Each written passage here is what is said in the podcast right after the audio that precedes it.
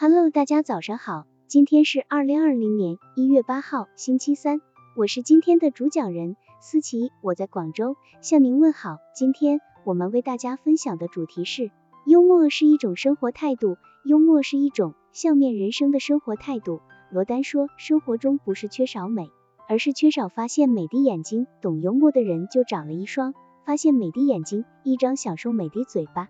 世界在他们的眼睛中是彩色的。是充满希望与美好的，他们的幽默习惯于己，让日子多些乐趣；于人，彼此多些轻松。启功先生是中国知名书法家，他的前半生可以说是充满坎坷和艰辛。一岁丧父，十岁祖父过世，家道中落，在无钱读书。在祖父门生的极力相助之下，他才勉强读到中学。启功中学尚未毕业时，就由于不愿再拖累别人，决心自谋生路。经祖父的旧师傅曾香先生介绍，他结识了辅仁大学校长陈元。经陈元介绍，他从事了一份工作，却因没有文凭而被炒。但启功却没有绝望，一边靠卖字画为生，一边自学，终于在辅仁大学谋到一个教职。经过无数人生历练的启功先生，不但在艺术上取得了非凡的成就，而且也在心灵上步入了大彻大悟之境。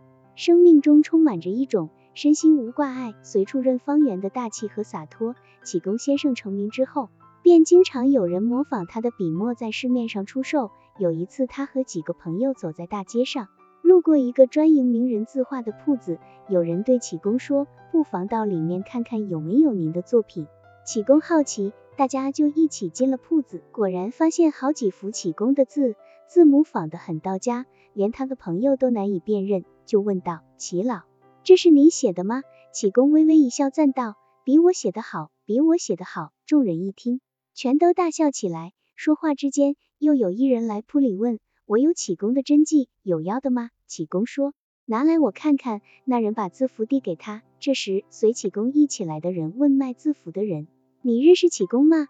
那人很自信地说：“认识，是我的老师。”问者转问启功：“启老，你有这个学生吗？”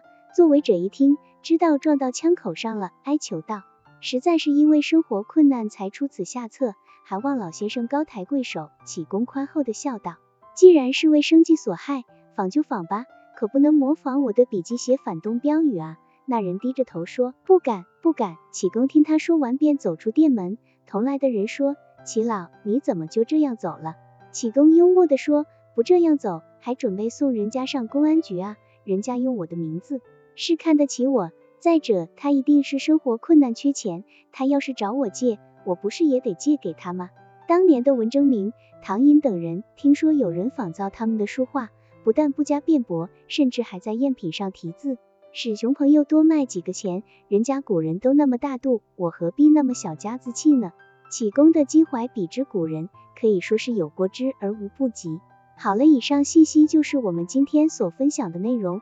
如果你也觉得文章对你有所帮助，那么请分享到朋友圈，让更多的朋友一起来学习吧。加油，让我们一起进步吧。